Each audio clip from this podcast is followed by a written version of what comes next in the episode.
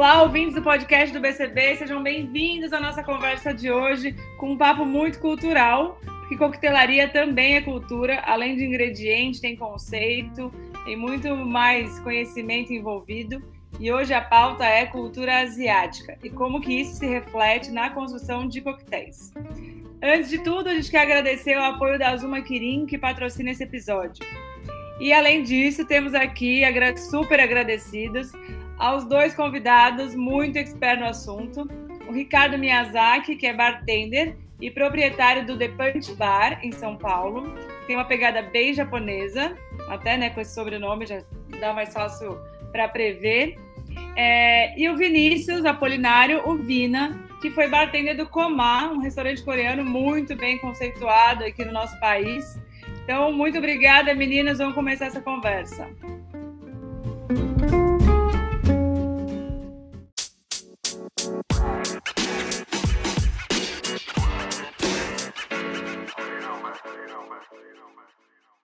Ricardo, seja bem-vindo ao nosso podcast. Olá, Carol, tudo bom? Obrigado pela oportunidade, obrigado, receber pela oportunidade também. Fico muito feliz aqui da gente estar participando nesse podcast segundo. Talvez eu vou dar algumas travadas aqui que eu não estou muito habituado a falar, mas vamos que vamos. Imagina, certeza que você vai ser ótimo. Vina, Valeu, agradeço demais por estar aqui. Uh, vai ser o primeiro podcast, né, a falar com a galera Uma aí. Estreia. Estreia. E espero que dê tudo certo, que o pessoal goste. É, então eu queria falar, começar, acho que, bom, o Ricardo, ele é descendente, né, então fica, fica mais fácil. Mas queria falar, começar falando com o Vina, como que foi esse, esse primeiro contato aí, como que, onde você já teve contato com essa gastronomia, com os ingredientes, com essa cara asiática, e como que foi conhecer esse mundo, você que, principalmente da, dessa linha coreana, né? Ah, tudo começou com o convite do Paulo, né, para assumir o bar do Comar, que foi para mim foi onde abriu as portas assim para esse mundo asiático, né, das bebidas. Uh, lá eu comecei a frequentar o restaurante antes de trabalhar para entender um pouquinho dos sabores e o que era cada coisa, cada bebida, uh, sake, soju, maculi, que é um fermentado também. E... Boa sorte que estava inaugurado já, né? Então foi mais fácil ter o, ter o acesso. Mas acho que essa começar pela cozinha é um, é um bom caminho, né? Eu, eu acho que é, então, talvez, o caminho, né, para essa criação. Sim, para mim funciona muito, na verdade. A ideia era sempre trazer. Lá usava muito o kimchi, né, um exemplo, que era servido com os banchans. A gente fez uma parceria com um drink que eu usava o redução do shoyu, né, caramelo de shoyu que eles faziam na cozinha também. Então a ideia era sempre dar esse ter um sabor, um elemento asiático no, nos drinks, né? E a quando eu entrei não tinha muita referência assim de coquetelaria no, no começo era difícil achar, né? Alguém fazendo alguma coisa com soju principalmente, foi o que eu mais usei lá na no, no Komá, né, a gente usava muito soju. E o coreano costuma tomar o soju com Yakut, né, com sentado, então não tinha muita referência de coquetelaria mesmo. Não tinha nenhum livro disponível. Não tinha nenhum livro disponível. Aí a ideia foi trazer, por isso que a ideia já foi trazer um pouco do sabor da cozinha também para o bar, né? Então lá funcionou muito bem isso, na verdade. Entendi. Ele já entra melhor nessas bebidas todas que você citou. Mas, Ricardo, conta pra gente como que foi esse, esse processo. Obrigado pelo convite, Carol, pessoal aí, legal. Fico bastante né, empolgado de estar participando, né? Acho que é, uma, é a primeira participação que eu faço. Acho que, na verdade, é a segunda participação que eu faço no, em podcast é, voltado para coquetelaria e gastronomia. É, minha, minha, minha vida no, na, na, parte coqueteleira foi, assim, digamos que foi uma aventura, porque eu não vivia a, a, essa vida da coquetelaria como a maioria, né? Então, eu sempre fui do mundo corporativo, aí eu fiz um shift, que foi há uns quatro anos atrás, e dali em diante eu comecei a estudar mais essa parte da coquetelaria, que era meio que um sonho meu, né? E que se tornou realidade há um ano e meio, no meio da pandemia.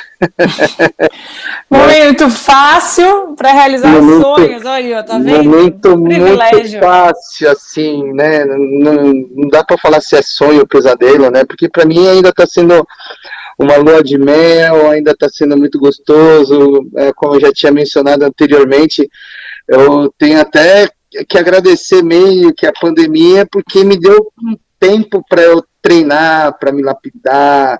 Uma coisa é uma coisa é fazer coquetéis para minha esposa, para alguns amigos em casa, e outra coisa é tipo servir Abre 80, bar, 90, né? 80, 90, 100 coquetéis assim, máquina, né, é, por, por, para os clientes. Então, a, a, a, pandemia foi, de certa, fé, de certa forma, foi benéfica para mim, porque me deu esse tempo para criar, tipo, lapidar a mão, de treinar a mão, de me adaptar com a casa, né, com o público. Então, foi bacana. Agora conta pra gente, você, tem, você, você tinha esse sonho, você tinha essa relação com coquetelaria, mas você já queria abrir um com uma pegada asiática, honrando aí a sua ascendência, ou isso veio também, coincidentemente, é uma predileção? Não, foi, foi, foi da seguinte forma. Inicialmente eu estava montando um business plan é, voltado para Izakaya, né, tipo, digamos que tinha mais 70% comida, 30% bebida no início, né? É, era o mundo que eu vivia, né? Não era um negócio que ah, há uns 5, 6 anos atrás não era uma coisa que eu vivia assim, bebida. É, era muito mais comida, bar, boteco. E aí eu tive a oportunidade de conversar com, algum, com algum, algumas pessoas da indústria, né? É, e que me fizeram abrir a mente, para dizer, olha, comida é legal, mas já pensou em estoque, pensou em trabalho, principalmente em recurso humano. Eu falei, nossa.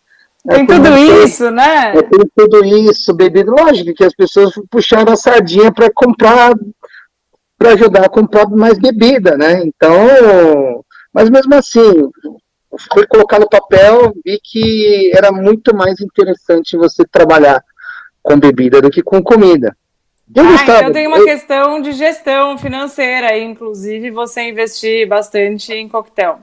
Isso, teve isso, né, que, que o pessoal da indústria me abriu os olhos, né, é, eu refiz, eu refiz questão de estoque, compra, perda, essa parte da, principalmente da parte de mão de obra, então uh, e, e, percebi que a parte de rentabilidade em, em, questão de bar era muito melhor, né?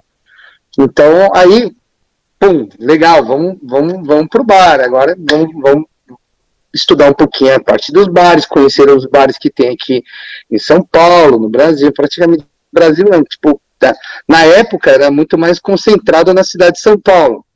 Então fui rodando, vendo, putz, que legal, comecei a ficar maravilhado, mas teve um momento que eu travei e falei assim, nossa, imagina, abrir um bar de coquetelaria no meio de um monte que já, tão, já são conhecidos e consagrados. o tanto de energia que eu vou ter que dispor para fazer. Aí deu aí que deu um estalo na cabeça. Mas, Ricardo, você é japonês, você fala japonês, você tem contato com japonês.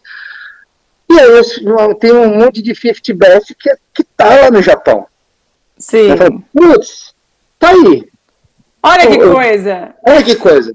Então, aí, é, aí sim, eu montei um cronograma de viagem, com, é, entrei em contato com os, com os bares lá, nos proprietários de bares lá do Japão, e eu fiquei rodando 10 dias no Japão.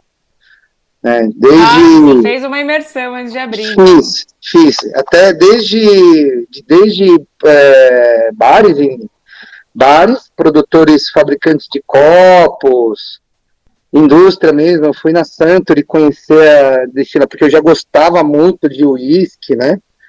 Então, fui visitar, que inclusive fica na cidade onde do, dos meus pais, que é em Nagano, a Hakusho de San, da Santori fica próximo da província onde está a destilaria, está praticamente uma hora e meia da casa do, dos, do meus, dos familiares dos meus pais. E tinha, sem contar que tinha destilarias boas, maravilhosas, próximas, assim, a 30, 30 minutos de lá. Então foi muito bom. E a gente foi, voltando para a parte da coquetelaria, que é o mais interessante, eu tive a oportunidade de conversar com, nossa, tipo, posso falar que é um, tive a maior oportunidade de, de conhecer o proprietário lá do, do, do bar do High Five, né?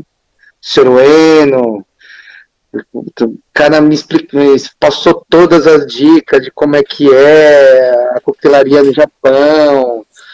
Ah, nossa, o Rogério Igarashi também eu tive a oportunidade de falar com ele lá. Tive muita sorte de, de ter um, um que o cronograma né, bateu um cronograma deles que eles não precisaram, eles não eles não estavam fora do país fazendo guest. Então eles estavam praticamente todos estavam lá.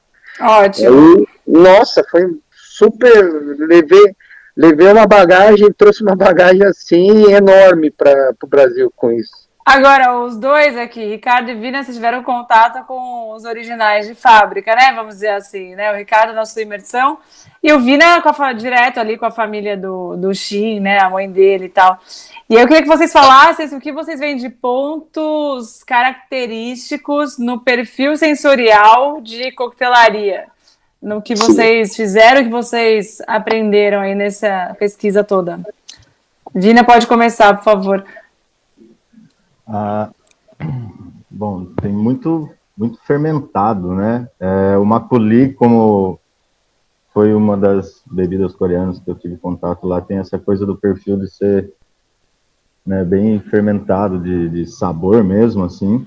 O maculi é aquele branco que, que Isso, parece um leite. leite. É um vinho de arroz, adoro maculi. Não, é, ele serve num pratinho que até parece, né? Você falou, gente, alguém falou, nossa, parece um pratinho, pratinho de gato né? Uma tigelinha. é isso mesmo, a tigelinha. É um fermentado, é um de, fermentado arroz. de arroz. Um fermentado de arroz, ele é levemente gasificado até. Um, é um sabor, assim, para mim, isso foi bem diferente de, de, de sentir e colocar em algum drink, né? Isso realmente faz parte do dia a dia do coreano. E faz parte do dia a dia deles, né? De, de tomar e comer muito fermentado também, porque o kimchi ah, é, é um kimchi, fermentado, é. né? Sim. Então tem muito essa, esse sabor da fermentação presente. E aí tem o maculi, que tem esse perfil, maculi, e o que mais? Aí tem o soju. O soju já é um destilado de arroz, né? E o soju e o shochu têm semelhanças, certo? Semelhanças, tem semelhanças. Porque a gente chama de. As palavras parecem, né? O Ricardo fala, vai falar do shochu e o Vina fala do soju, mas é, são destilados de cereal, certo? Exato.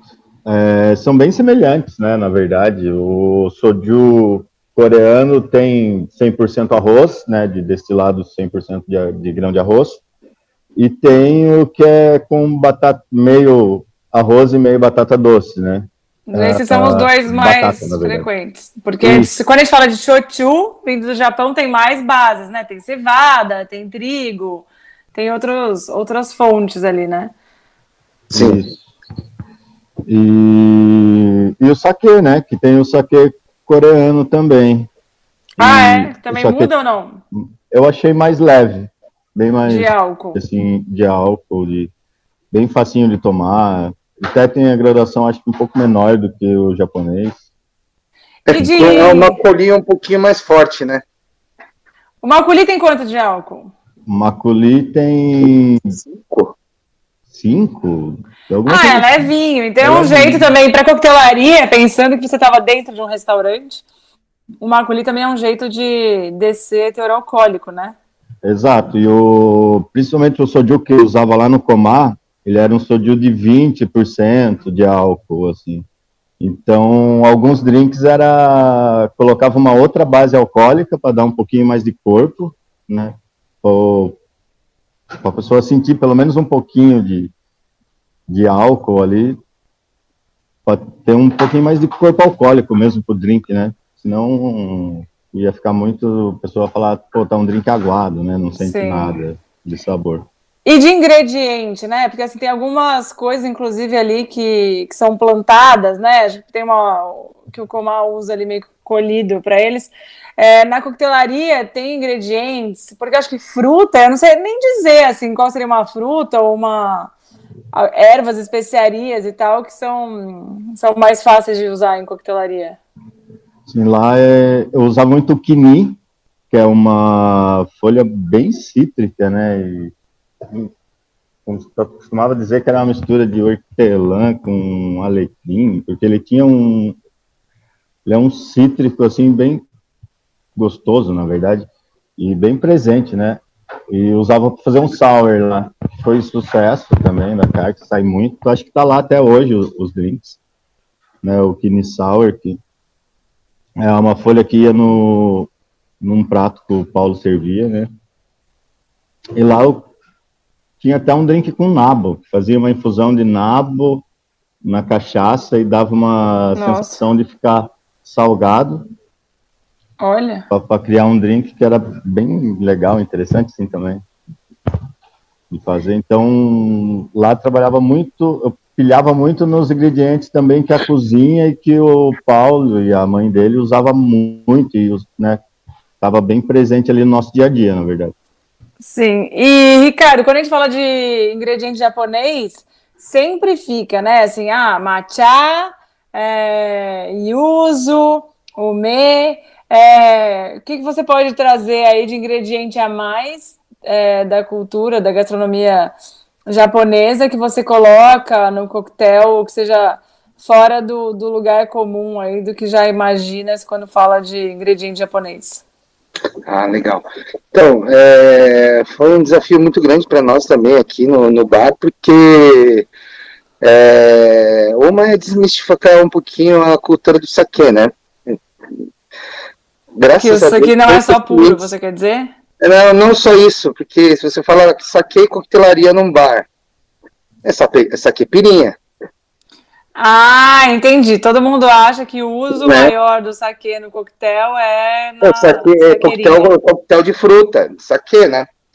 Então, no início já, quando eu estava desenvolvendo os coquetéis pro, pro bar, a, a, pegada do conceito, logicamente, como a ideia é, é uma emulsão de um bar de coquetelaria próximo do que existe no Japão, logicamente, é, por exemplo, no Japão, é incrível que pareça, são poucos bares que oferecem coquetéis com shochu, com sake. Ah, é? Sim, é, eles, se, eles são, eles se especializaram tanto em em coquetéis clássicos, então eles são, eles dominam, tipo, a execução do, da coquetelaria clássica.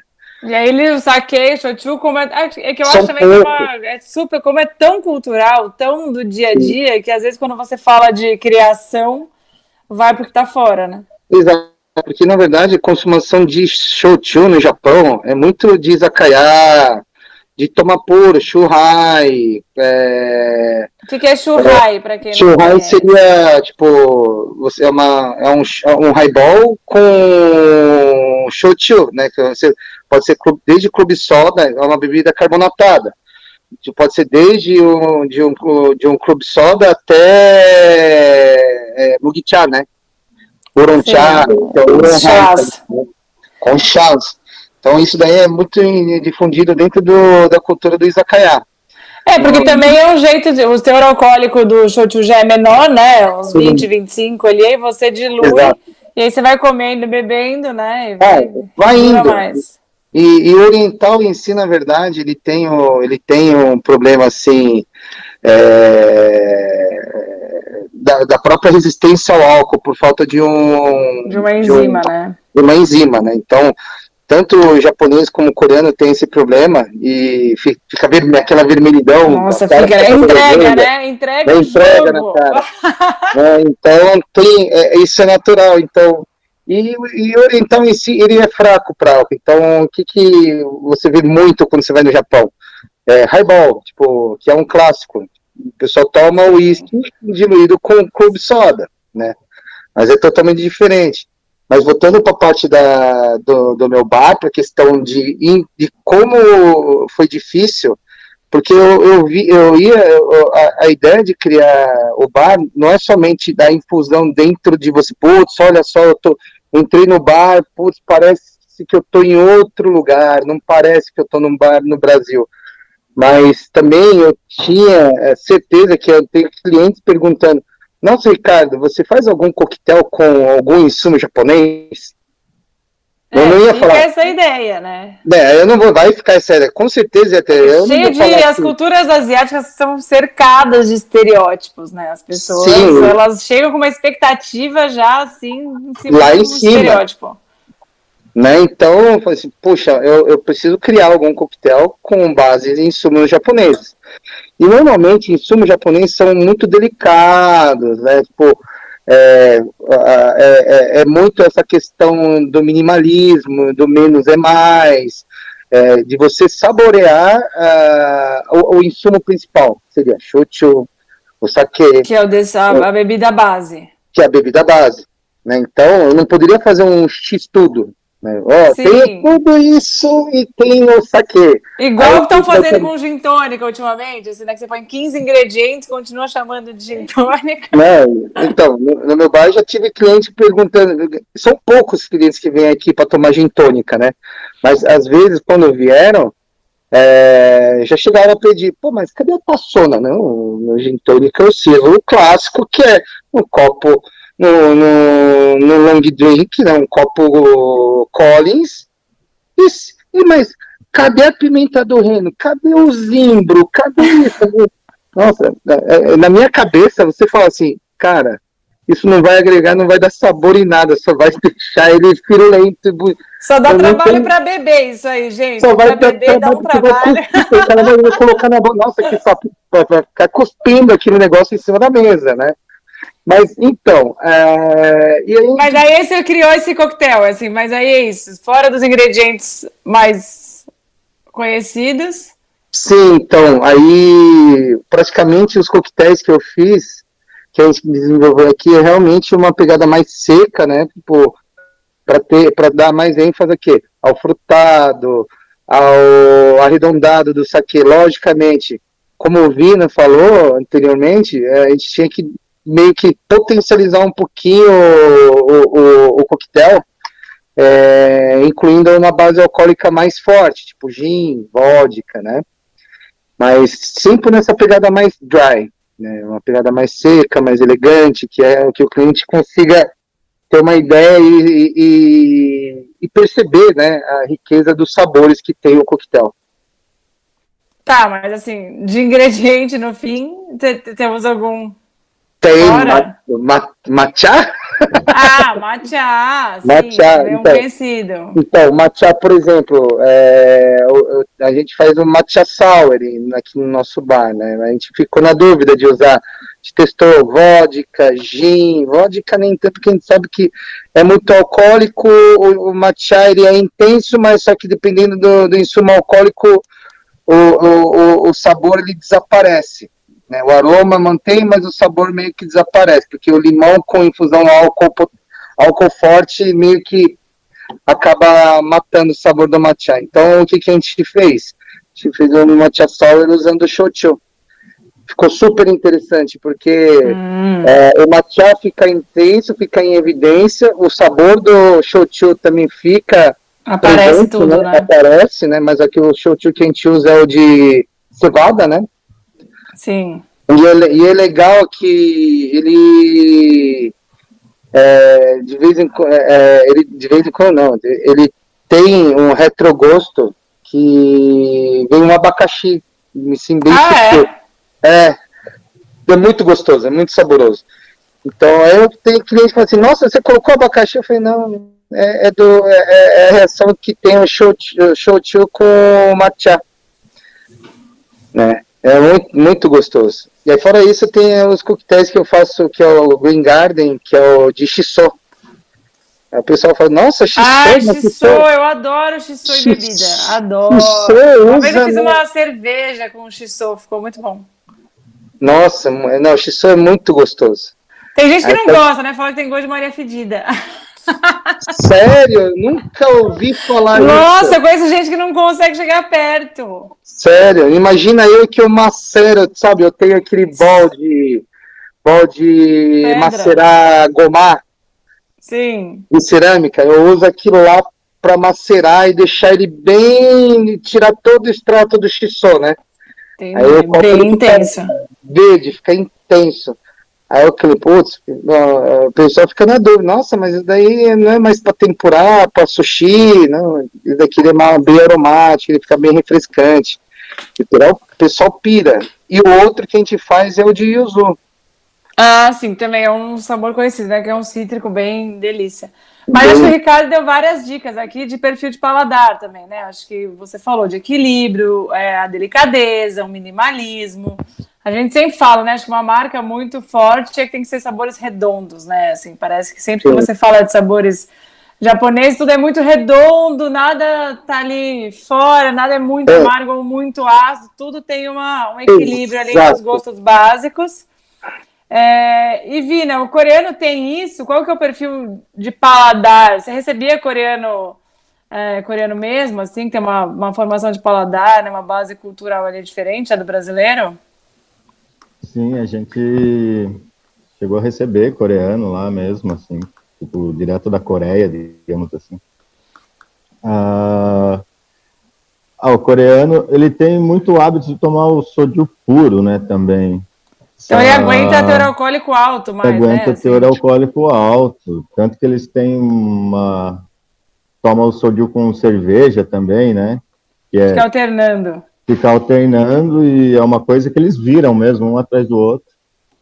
Uh, e é uma coisa legal, cultural, que se, o, se um bebe da mesa, todos bebem. Todo mundo tem que beber? Todo mundo tem que beber. Mas esse é o problema do asiático como, um todo, né? Sentou na mesa para beber, todo mundo tem que tomar igual. Todo mundo quase tem uma que tomar igual. de força, assim, né? Quem resiste mais ali, quem vai até o final. E em relação aos, aos drinks, né, os coquetéis, até eles ficaram, tipo, surpresos, né, com, com os drinks mesmo, de ter outro tipo de mistura, digamos assim, com... É, apresentar o, sabores conhecidos de outro jeito. De né? outro jeito, exato. Eu acho que você fazia um trabalho muito bom lá, que eu lembro que eu, uma, eu falava, uma vez eu fui lá, postei alguma coisa, eu falei, gente, parecia que era coquetel para comer, assim que eu acho que tinham, eram, eles eram compostos assim que tanto funcionava como se fosse uma quase uma entrada de, de sabor e tal, mas também servia muito bem para acompanhar os pratos. Que eu acho que uma da, das marcas principais é a pimenta, né? É, a pimenta. É tudo muito picante. Então, sem beber nada fica difícil. Aí, quanto que o álcool pode intensificar ou não, né? Esse ardor. Mas acho que você compunha muito bem, assim, esse, essa carta com essa pegada, assim, coquetéis para comer, quase, né? Sim, lá era, tinha muito essa pegada de ser próximo, assim, da, da cozinha, né? E tem que agradecer isso muito também ao Paulo, né? Que ele confiou muito na, na criação da carta lá. Deu total liberdade para fazer tudo o que eu queria, né? No, no bar. Então, desde perfil de sabor, de liberdade mesmo para fazer. De apresentação, né? Que tinha umas apresentações diferentes. Exato. Do, no Quint Mary com os bantianzinhos, que era muito legal. Ah, é. Fala o que, que é isso para quem não conhece, por favor. Os bantians. os bantians são umas entradinhas, né, coreanas que vai desde raiz de lótus, uh, muito a dona Myong usava muita punk, né? Aquelas plantinhas que elas tinham no sítio e trazia para o restaurante para fazer isso também. Então, e, e todos os banchans, não todos, mas grande maioria levava picância, né? Tinha essa coisa da pimenta bem presente. Sim. Era tipo uns belisquetes, né? Uns é, tipo um couvert, é, que é. no, pro japonês tem outro nome, né? Que são o otoshi, né? É o Otoshi. Otoshi. Que acho que é o mesmo conceito de um couvert, né? Que a gente tem em outras, em outras culturas, né? Sim. Gente, eu falo que o papo passa muito rápido, a gente só tem cinco minutos. é, tem alguma coisa que vocês, se vocês quiserem falar, eu construo uma pergunta que passou super rápido, né? A gente falou do perfil e tal. Se temos cinco minutos. Eu ia pensar em pedir algumas dicas é, que vocês recomendariam para quem tem que criar uma carta de um, de um restaurante asiático. É, não sei se tem algum outro ponto que vocês acham que faltou a gente falar e vocês acham que seria interessante. É, então, é... A, a, nossa tarefa que às vezes, tipo, às vezes você fica assim chateado, né? Pô, dentro tá se remoendo dependendo da pergunta que, que o cliente faz, né? Porque tão estereotipado que é a coisa. Mas só que também a gente tá do lado de dentro do balcão tem a, a, tarefa de, de ensinar, porque às vezes esse cliente que vem perguntar, ele não tem a mínima noção, ele não tem, tipo, ideia de como é que é, tipo, então, a, a, ideia da gente é praticamente entender né, a posição do cliente, né? Assim, Pô, o cara tá falando isso porque não deve estar tá sabendo, não, não conhece. E, queira ou não, principalmente o, no meu bar, que tem essa, esse conceito japonês, que não a gente está passando, tem que ensinar um pouquinho de cultura, da forma etílica, logicamente, né? Como é que é o saque? Ah, não só, vai. O seu bar não é cultural só na bebida, ele é cultural só da, desde a. Né, tem, tem você para começar, né? Sim. Sim, não, e o cliente vem procurando isso aqui no bar. Né? Então, desde, desde sugestões de onde comer bem uma comida oriental, o que, que você gosta, o que, que você não gosta, o que você recomenda, que tipo de. Porque, como o bar é pequeno, é, a, a, a, finalidade da gente é realmente entender, meio que ser um psicólogo também do cara. Tipo, de sentar e conversar com o cliente, assim, é, o cliente entra aqui com uma expectativa relativamente alta e está na dúvida no que quer tomar. Então a gente tem que ter paciência e entender um pouquinho o que, que o cliente quer na realidade. E em cima disso, é, dessa análise rápida que a gente faz do cliente, putz, eu acho que o direcionamento que você quer é esse. Né? Então a gente cria um, e a gente faz, de certa forma, a gente começa fazendo uma, é, uma, uma imersão na, na coquetelaria japonesa usando esses, esses insumos. Né? E justamente que, quebrando esse paradigma de é, saquepirinha, de, de so, sabe uma coisa que é impressionante aqui no meu bar? Que aí eu acho que é, é um pênalti da talvez da um pouco da, do governo japonês, sei lá, talvez, né? E, e, um, um bola dentro da, da, da, cultura coreana, que ele, a cultura, o soju, o pessoal pensa que o shochu é soju. Ah, você tem soju, mas shochu eu não conheço. Eu falo assim, cara, é, é praticamente a mesma coisa tem um pouquinho de tem um pouquinho não, a diferença é um pouco mais, é, mais relativa porque uh, provavelmente na a, a, a, na cultura coreana eles gostam de sentir mais o, o, o, potencial do álcool. Ele é mais apesar de ser 20 25% ele é mais intenso pô, ele é ele é ele tem picância tem tem aroma tem ele é mais aromático tem alguns, tem, tem alguns sojus que já tem, tem, tem flavor, tem. aroma, né? Ah, é? Então, tinha, tinha o quê? O que, que era maçã? O que, que era, Vina, que tinha? Era maçã verde, limão. Isso, framboesa. É, né, tipo um keep cooler é, mais alcoólico. Né? Então, e o, e o japonês, ele, ele o, o shochu, ele, ele é mais sedoso, ele é mais clean, na verdade, né? Mais delicado, né? Mais delicado. Então, tem essa diferença, a gente tem que explicar, né, pro, pro cliente, sem falar, tipo, o que, que é melhor, o que, que é bom, tipo, o que, que é ruim, tipo, é, é, é, é foda, tipo, quando entra nesse ponto, porque você fala assim, existe aquela, aquela rixa, né, da, da antiguidade, né? É. Primeira, segunda, terceira Não pode nem confundir as pessoas, né? Se você confundir chamar um então, do outro, já, já começou Exato. não, não, e tem. E a gente tem que ponderar nesse, muito nesse ponto, até mesmo para não, não influenciar negativamente o, as pessoas, né? Então, normalmente a gente fala assim, depende do que você quer. Tipo, o que, que é diferente do soju pro shochu?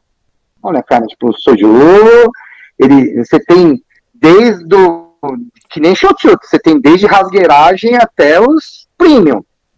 Né? E desde o, da, do, se eu não me engano, o soju é a mesma coisa do shochu, tem desde 20 e 25 graus, que é o de entrada, tem até o de 40. 40, 40 e, é, 50. E tem soju super premium também, assim? É, super elaborados e tal. É, no Comagem tinha um que era 51 e 40, eu acho. Não, mas assim, de mais elaborados, assim, e tal, tem vários Sim. perfis, tem, igual a gente falar de cachaça, sei lá, tem os mais basicões. É que eu imagino que não seja tão fácil ter acesso aqui no Brasil, né? Trazer na mala, né? É, aqui eu não tenho tanto acesso assim, não. Pelo menos é, agora que chegou, que até teve um campeonato de coquetelaria coreana pouco tempo atrás. Ah, é verdade! Né? É. E foi aí, começou a introduzir esse soju mais alcoólico, que é de 40%, 41%, e enfim, sobe até os 51%, eu acho. É caro? Ah, é caro. caro. caro. Fica a dica, assistir os, para os seus importadores aí, É, não, o problema é que, tipo. É, é imposto, né? Tudo. Não, não é, gente. Tudo que vem da Ásia viaja muito também, né? Então, eu acho que não é só, é só isso, né, Carol? Eu acho que é o seguinte.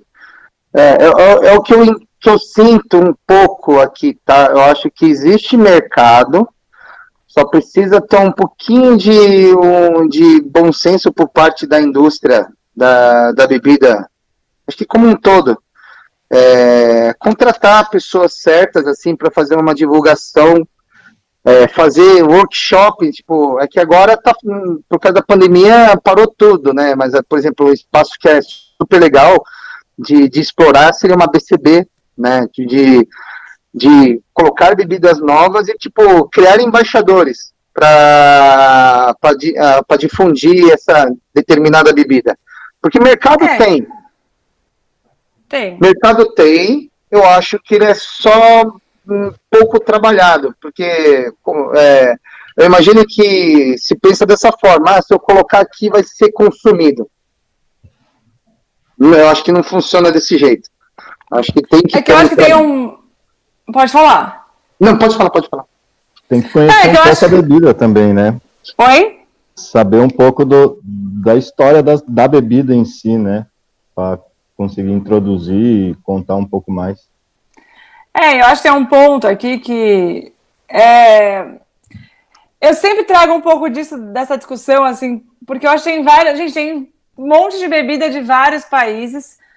A gente não usa tequila só no restaurante mexicano, a gente não, não bebe vinho italiano só no restaurante italiano, né? Acho que tem várias bebidas, a gente não toma pisco só no restaurante peruano, mas as bebidas que vêm da Ásia tendem a se comunicar e trabalhar para o asiático.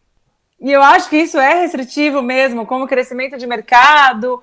Tem várias coisas que podem entrar. Por que, que os restaurantes brasileiros, do mesmo jeito que tem vinho do mundo inteiro e tem diversas outras bebidas e destilados e tal, por que, que o saquê não está no restaurante brasileiro? O saquê sempre parece que, né, que tem que falar mais com, com o restaurante asiático. Então eu acho também tem isso uma, uma questão de posicionamento também, né? De comunicação, que a bebida coreana não é só para o coreano, não é só dentro do restaurante coreano, do mesmo jeito que a gente levou a tequila para vários outros ambientes, né?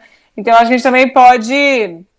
Acho que tem essa, essa, essa questão aí a ser analisada, né? Como que se comunica, mas eu acho que também é, isso aí é um fator cultural.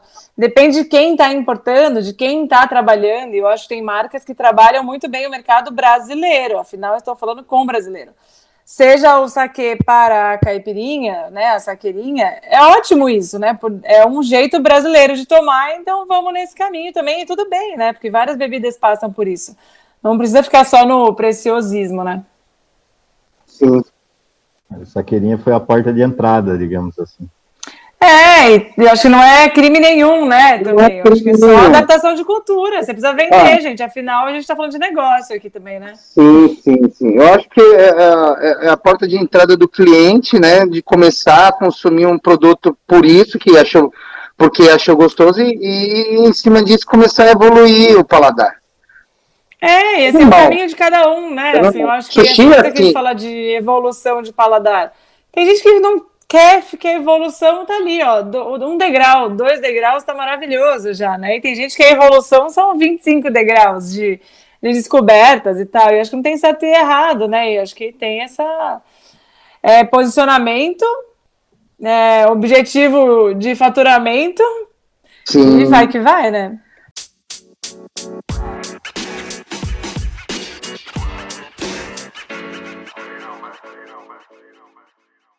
Todo podcast eu falo isso, porque sempre o papo é muito bom. Hoje foi interessantíssimo, acho que tem pontos culturais que sempre trazem, né? Acho que a coquetelaria não é só ingrediente, né? A coquetelaria é muito mais do que isso. Então, agradeço muito a conversa. Ricardo, Vina, obrigada pela participação, por terem compartilhado com a gente as experiências de vocês. BCB, vocês estão em casa, fiquem à vontade aí para sempre estar por aqui. Obrigado, Carol, pela oportunidade, pessoal da BCB. Foi muito legal esse papo. Foi bastante gratificante. O tempo passou até muito rápido, assim, a gente queria até falar mais, mas o tempo não permite, né? E Vina, cara, obrigado, cara, faz tanto tempo. A última vez que a gente se trombou foi aqui no balcão do meu bar, né? Foi no balcão do seu bar. Putz, cara, Tava que muito saudade bom, de vocês. A última vez foi até um rabo de galo. Foi. Cara. Tá vendo, gente? No final falou, falou, falou, terminou no rabo de galo. Olha que beleza. É, não, não, é a cultura, do, da cultura da coquetelaria brasileira, raiz. É Brasil, gente. É Brasil. aqui. Mas com certeza, Vina, eu quero visitar vocês aí em, Caravi, em, em Caraíva, hein, cara? Muito cá, sacrifício, né, um essa prazer. visita. Ser um deve ser muito difícil de ir lá. Muito sofrida essa visita para Vina. Boa, boa, vem sim. Bom, também quero agradecer o convite, Carol, Paulo. Ah, foi muito bacana. Ricardo, valeu demais ver você. Foi um prazer enorme mesmo estar aqui conversando com vocês. E, meu, estamos aqui. A hora que quiser, é só vir. E, de repente, a gente faz um guest aqui, Ricardo. Ó. Ô, oh, legal! Olha, bacana. já estamos na fila! já estamos na fila, já, hein? Aí com certeza eu vou ter já. o maior prazer de. valeu, valeu demais mesmo.